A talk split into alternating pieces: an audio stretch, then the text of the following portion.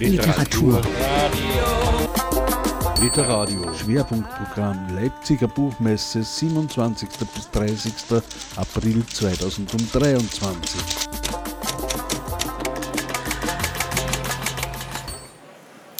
Herzlich willkommen auf der Literariobühne und auf deiner ersten Buchmesse, Cornelia Hüllenbauer. Hallo. Du bist hier mit deinem Debütroman Oft, manchmal nie, der im Residenzverlag erschienen ist. Und du bist selbst in Niederösterreich aufgewachsen und das Buch beschreibt auch in Momentaufnahmen und Gedächtnisbildern eine Kindheit und Jugend am Land. Ähm, du bist tatsächlich in dieser beschriebenen, also neben dieser beschriebenen Autowerkstätte auch aufgewachsen, ein Familienbetrieb? Also nicht unbedingt neben dieser, aber neben einer, ja genau. Es ist schon relativ nah dran äh, an meinen Erfahrungen. Würdest du sagen, dass die Poesie manchmal dort zu finden ist, wo man sie vielleicht am wenigsten erwarten würde? Ja, dem würde ich schon zustimmen. Und gerade, ich meine, das Buch ist ja aus einer Kinderperspektive oder versucht möglichst nah dran zu sein an einer Kinderperspektive. Und ich glaube, gerade da nimmt man noch viel mehr so diese Poetizität des Alltäglichen vielleicht auch wahr. Was auch vorkommt im Buch ist ein Poesiealbum. Äh, Gab es einen Lieblingsspruch, den du gerne in ein Poesiealbum geschrieben hast? Puh. Ich kann mich nicht mehr so richtig erinnern, aber ich weiß nur, also so quasi der Antispruch war, äh, lebe glücklich, lebe froh, wie der Spatz im Haferstroh, die Maus im Haferstroh, sowas in der Art. Wir werden es nachrecherchieren. ähm, äh, kannst du dich erinnern, wann das Schreiben dann tatsächlich für dich begonnen hat? Es gibt ja eine Szene auch im Buch, wo die Protagonistin ein Buch schreibt und sich ein bisschen wie eine Betrügerin fühlt. Ja, das ist eine interessante Frage. Das wurde ich vor äh, ein paar Wochen auch mal gefragt und ich habe dann ganz spontan gesagt, ja, wie halt viele in, in der Pubertät mit so Liebesgedichten. Und dann habe ich überlegt, und eben, das stimmt ja gar nicht, nur habe ich das vielleicht äh, als Kind nicht so ernst genommen, weil es halt so das Schreiben und die Literatur in meinem Umfeld nicht so gab. Äh, aber tatsächlich habe ich als Kind äh, schon die ersten Schreibversuche unternommen, ja. Und ich glaube, irgendwann ähm, macht man das ja auch bewusster dann tatsächlich, wo es diesen Sprung gibt. Ja, das hat allerdings relativ lang gedauert bei mir, so dieses Selbstverständnis zu entwickeln, dass das wirklich ähm, genau was Ernsthaftes ist und so. Du hast ja dann auch noch Sprachkunst an der Angewandten studiert? Genau, aber äh, quasi im zweiten Bildungsweg. Also da war ich schon 30. Ich habe davor äh, andere Dinge studiert und andere Dinge gemacht.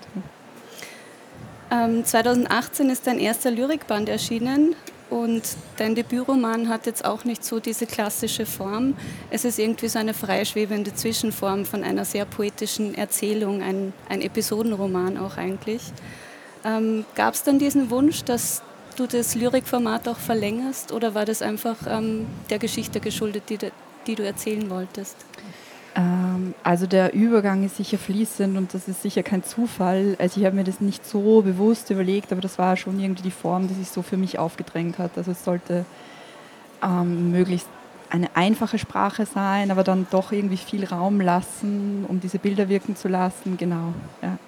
Dann darf ich dich jetzt bitten, dass du die erste Lesestelle für uns liest, mhm, die du vorbereitet hast. Ich fange einfach einmal am Anfang an.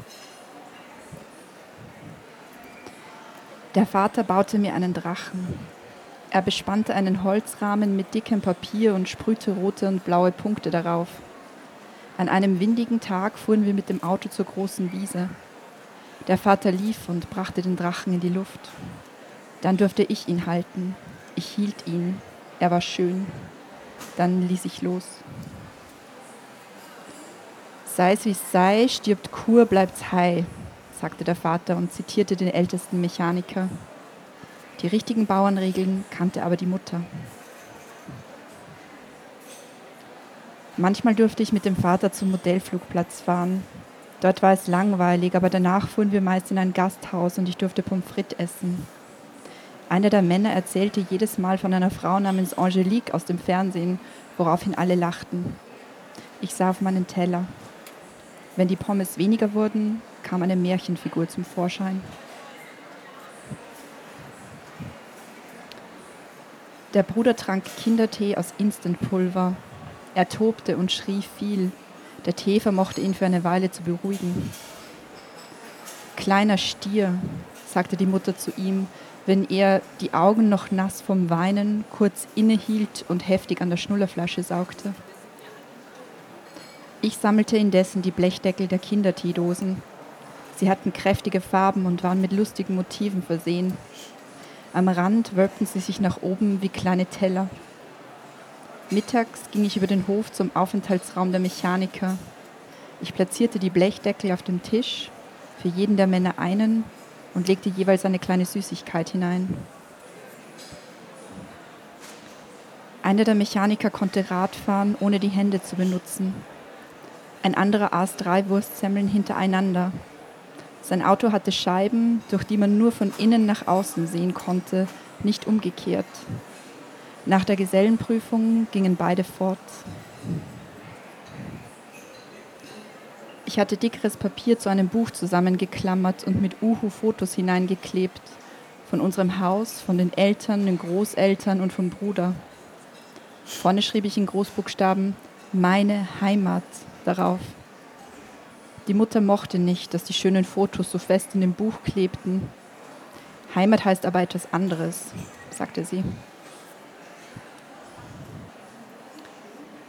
Wenn man einen Rauchfangkehrer sah, brachte das Glück, aber nur, wenn man danach möglichst schnell auch einen Briefkasten und einen Mann mit Brille sah und währenddessen außerdem einen Knopf irgendwo an der eigenen Kleidung drehte. Jetzt schmetterst du aber, sagte die Großmutter, wenn ich etwas erzählte, das nicht stimmte. Schmähtandler nannten eine die Mechaniker, wenn man sich Geschichten nur ausgedacht hatte. Wenn ich im Haus den Mittagstisch deckte, achtete ich darauf, dass die Muster aller Teller genau aufeinander ausgerichtet waren. Ich glaubte beobachtet zu haben, dass es dadurch beim Essen weniger Streit gab. Wenn der Vater den Tisch deckte, stimmte immer etwas nicht. Dann rückte ich die Teller in einem unbemerkten Moment weiter zurecht. Urschel, du, sagte die Mutter und tätschelte meinen Kopf. Hirsel, du, sagte die Mutter und streichelte dem Bruder über die Locken. Dankeschön. Ähm, Heimat heißt aber etwas anderes, sagt die Mutter da an einer Stelle. Was glaubst du, hieß es denn damals für sie und was heißt es heute für dich? Ja, der Heimatbegriff ist natürlich ein schwieriger.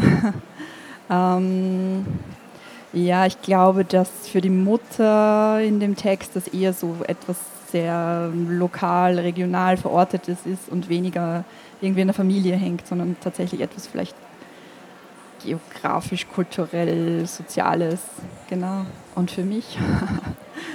ähm, hm.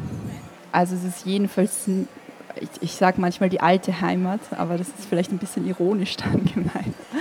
Ähm, ich glaube, ich würde das gar nicht so sehr tatsächlich an einem Ort festmachen, sondern es hat eher mit Menschen zu tun. Mhm. Und wie, wie wichtig war es dann für dein Schreiben auch eine Heimat zu finden, also einen Verlag und auch tatsächlich veröffentlicht zu werden und quasi nicht mehr nur für die Schublade zu mhm. schreiben? Ja, das war eh ein relativ langer Weg und ist, auch, ist mir auch ein bisschen passiert, dass das gerade mit diesem Text dann geschehen ist. Aber es ist natürlich schon ähm, sehr schön, dass das mal dann auch öffentlicher wahrgenommen wird. Und ich meine, ich habe mich in davor eher in der Lyrik bewegt und das waren dann eher so experimentellere Dinge. Und das erreicht dann halt keine breitere Öffentlichkeit. Und genau, jetzt versuche ich mich gerade ein bisschen so dran zu gewöhnen.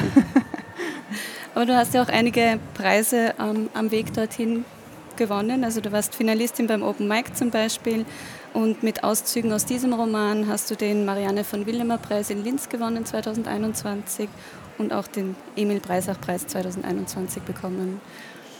Ähm, das hilft wahrscheinlich auch, ähm, dran zu bleiben. Ja, es hilft auch ganz praktisch, weil damit natürlich auch genau finanzielle Dinge verbunden sind. Ähm, und tatsächlich habe ich auch so äh, zu meinem Verlag gefunden oder der Verlag zu mir. Also genau, da wird man halt dann schon auch von Menschen im Betrieb auch mehr wahrgenommen. Hm. Also eine glückliche Fügung. Absolut. ähm, Zita Bereuter von FM4 schreibt in einer Rezension, dass das Buch wie das Blättern durch ein älteres Familienalbum ist. Und das Buch spielt ja auch in einer Zeit, wo ähm, Fotoalben noch sehr präsent waren. Ähm, hast du dich tatsächlich an Bildern, an Fotos orientiert oder waren das mehr innere Erinnerungsbilder? Hm, ja, das ist eine interessante Frage, weil also eben einerseits habe ich das Ganze, habe ich ja schon gesagt, dass es eher so ein fließender Übergang von der Lyrik ist und da spielt ja das Bildhafte schon auch eine zentrale Rolle. Aber tatsächlich hat das Projekt auch seinen Ausgang genommen, damit dass ich eigentlich Fotos gemacht habe äh, von, von diesem besonderen Ort, von dieser Autowerkstatt, ähm, die es ja tatsächlich eben in, in meinem Elternhaus in einer gewissen Form gab äh, und die dann irgendwann schließen musste. Und die lag aber dann viele Jahre in so einer Art Dornröschenschlaf und hat sich nicht großartig verändert. Das ist halt alles ein bisschen verstaubt. Und plötzlich habe ich dann aber irgendwann gemerkt, dass die Eltern doch jetzt anfangen, das auszuräumen. Und dann habe ich irgendwie so den Impuls verspürt, dass das doch irgendwie festgehalten werden sollte. Und habe zuerst mal Fotos gemacht von dem Ort. Habe dann aber doch irgendwie befunden, dass es vielleicht nicht ganz mein Medium oder das ist nicht das, wo ich hin möchte. Und dann hat es angefangen mit diesen Episoden, genau. Aber Sie waren dann tatsächlich Ausgangspunkt für Schreiben. Genau. Ähm, von wann waren die Fotos in, ungefähr? Ähm, ich weiß, vielleicht vor fünf Jahren oder so. Okay. Hm. Ähm, die Zeit, die im Buch beschrieben wird, die 80er und 90er Jahre, war auch ähm, zum Teil die Zeit vor dem Internet, beziehungsweise genau von diesem Übergang. Ähm, an einer Stelle heißt es auch, mit der Oberstufe kam das Internet. Ähm, wie würdest du dieses Vorher-Nachher beschreiben? Ja, ich frage mich nämlich tatsächlich, wie das jetzt ist, auf dem Land aufzuwachsen, weil damals hatte ich schon das Gefühl, dass man sehr abgeschottet von den Dingen war, dass man manchmal nicht mal wusste, wonach man hätte suchen sollen, äh, weil man keine Idee hatte, was es da draußen alles geben könnte, sozusagen. Also man konnte nicht so leicht über Dinge einfach stolpern, die quasi so aus der Welt zu einem kamen. Ähm, und ich würde meinen, dass das Jugendlichen heutzutage anders geht. Ähm, genau. Ich glaube auch, man, man fühlt sich wohl näher an der Welt und die Frage ist auch ein bisschen, ob in diesen äh, ländlichen Gegenden vielleicht diese Ur genau diese Ursprünglichkeit, die im Buch vorkommt, ähm, auch verloren gegangen ist. Hast du diesen Eindruck? Das weiß ich nicht. Ich bin eben aus, äh, aus dem Landleben schon zu lang draußen, um das beurteilen zu können, aber... Und besuchst es auch nicht mehr? Nicht so wirklich. Aber ich finde es zum Beispiel ganz spannend bei, bei AutorInnen wie zum Beispiel Kaiser Mühlecker, der ja also tatsächlich aus einer sehr nahen Perspektive, also zeitlich nahen Perspektive über das Landleben schreibt. Und diese Verquickung von teilweise noch sehr traditionellen, archaischen Strukturen. Und dann kommen aber auch so Dinge wie Tinder vor. Also ich glaube, dass es schon irgendwie so eine Koexistenz auch irgendwie gibt. Mhm. Ja, eine Form von Gleichzeitigkeit. ähm, was auch wahrscheinlich verloren gegangen ist, ähm, ist der Sinn für Langeweile, weil man ja keine Ablenkung hatte. Mhm. Also dass man sich dem wirklich hingibt und auch der Beobachtung hingibt. Mhm. Ist es dir auch so gegangen oder äh, kommt daraus auch ein, ein Teil vom Buch? Also zumindest bemerke ich schon an mir, also natürlich, ich ähm, ich scrolle auch irgendwie ewig durch äh, Instagram und so, also keine Frage. Aber ich habe kein großes Problem damit, mich zu beschäftigen oder mich, also so etwas wie Langeweile in, in einem negativen Sinn existiert für mich nicht wirklich.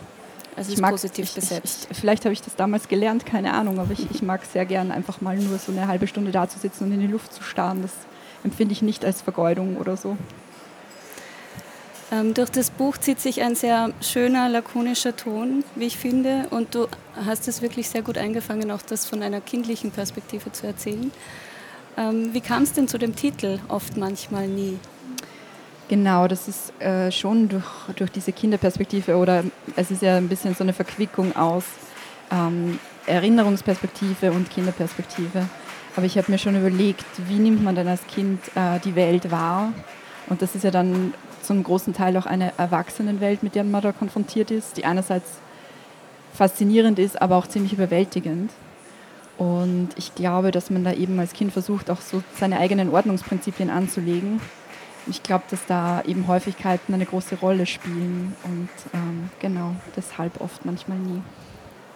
Das heißt, man beobachtet, wie oft Dinge passieren. Genau. Dann würde ich dich noch mal bitten, einen Auszug zu lesen. Mhm.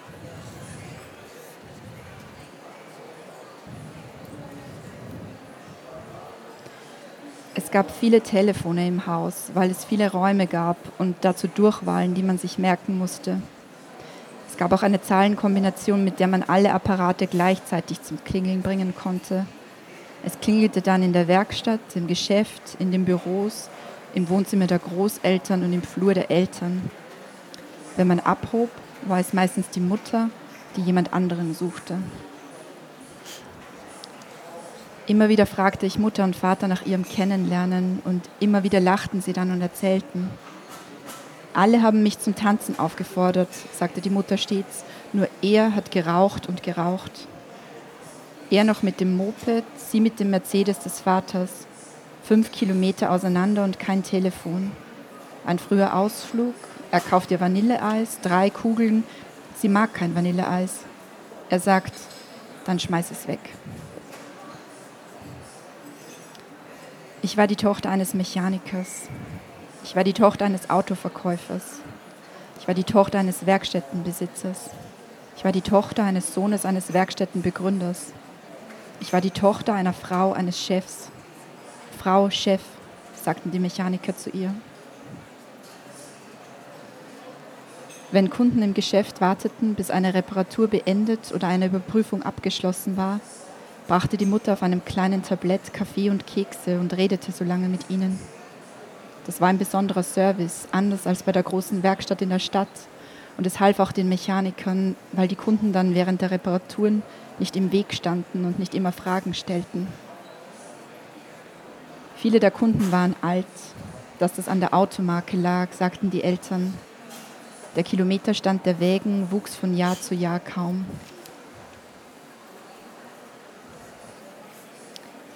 Wenn der Vater einen Neuwagen vom Zwischenhändler holen musste, rief die Mutter bei der Bank an, die ihre Filiale im Gemeindehaus schräg gegenüber auf der anderen Seite der Bundesstraße hatte und bestellte das Bargeld dafür.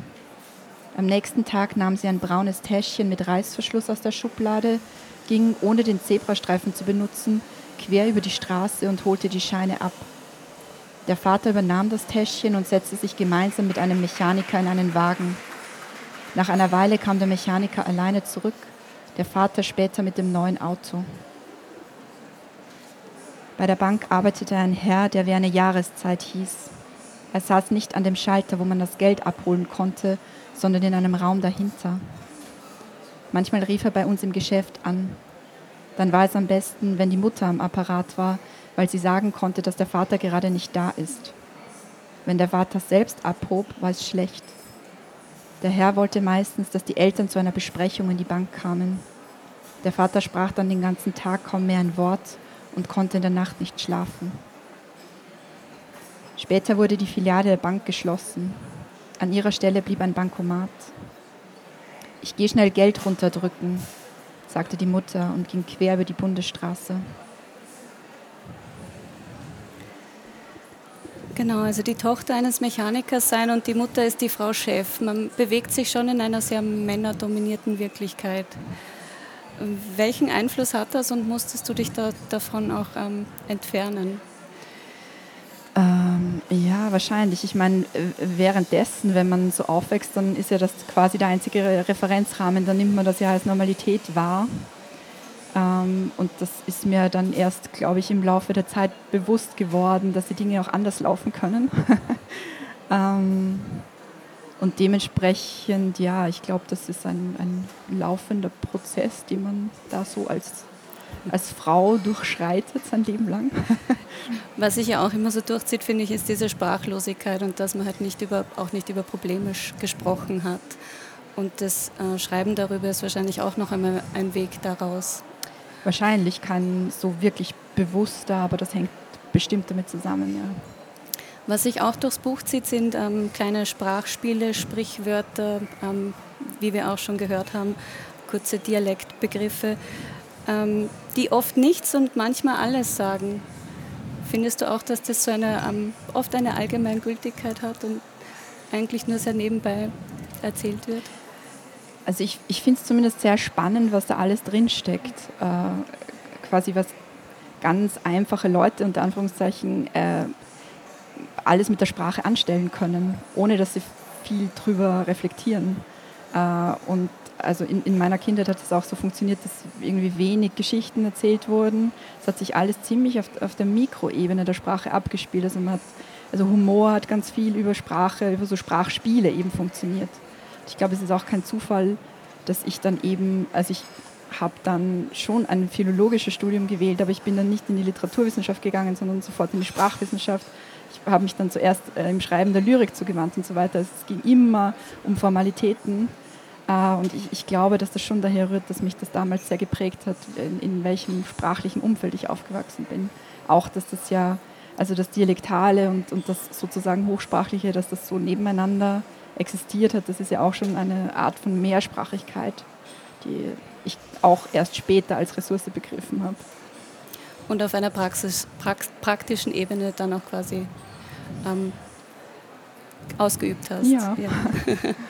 Es heißt an einer Stelle auch, äh, Schmettern und Schmähtandeln war sehr wichtig. Ähm, hat man als Kind ähm, dann einfach eigene Welten erfunden? Ja, ich, ich weiß gar nicht, dass.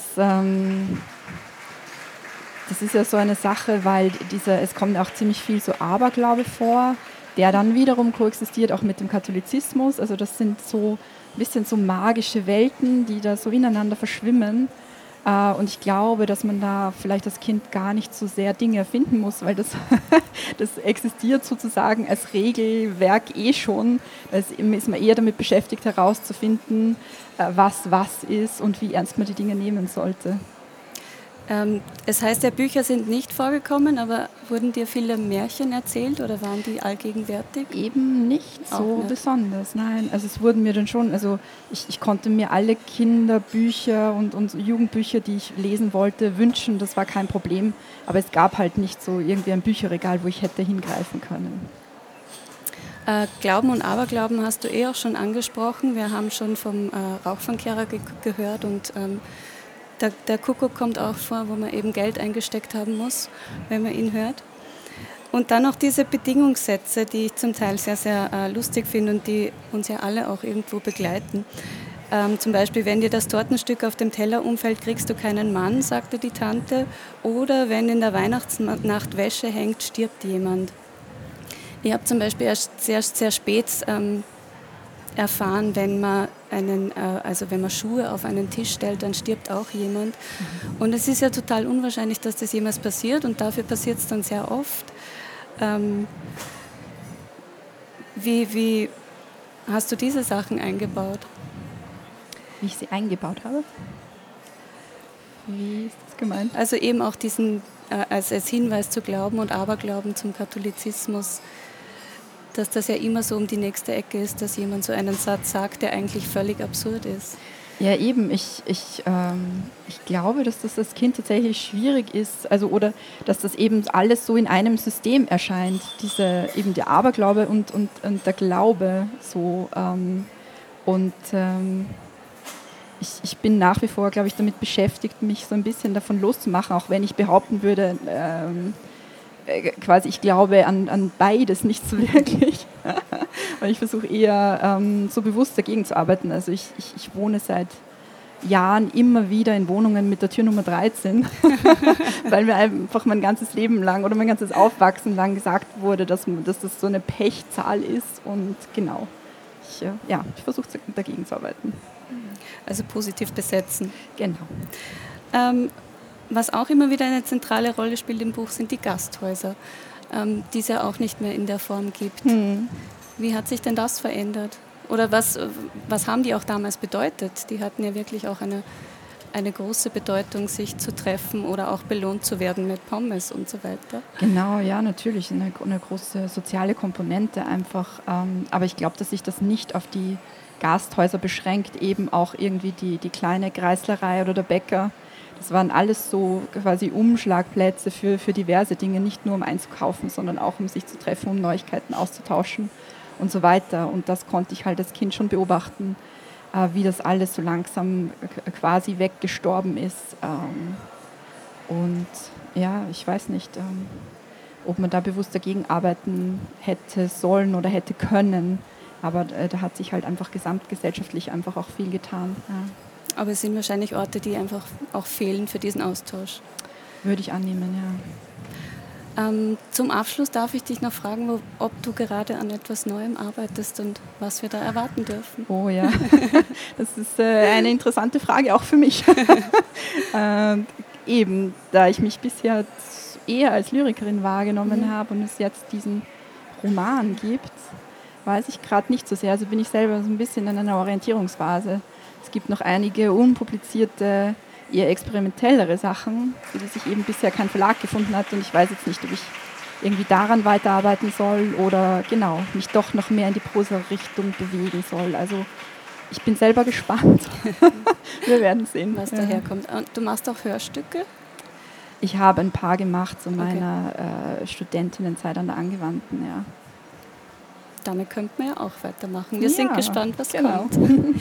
Vielen Dank fürs Gespräch, Cornelia Hünbauer. Oft, manchmal nie ist im Residenzverlag erschienen. Danke sehr.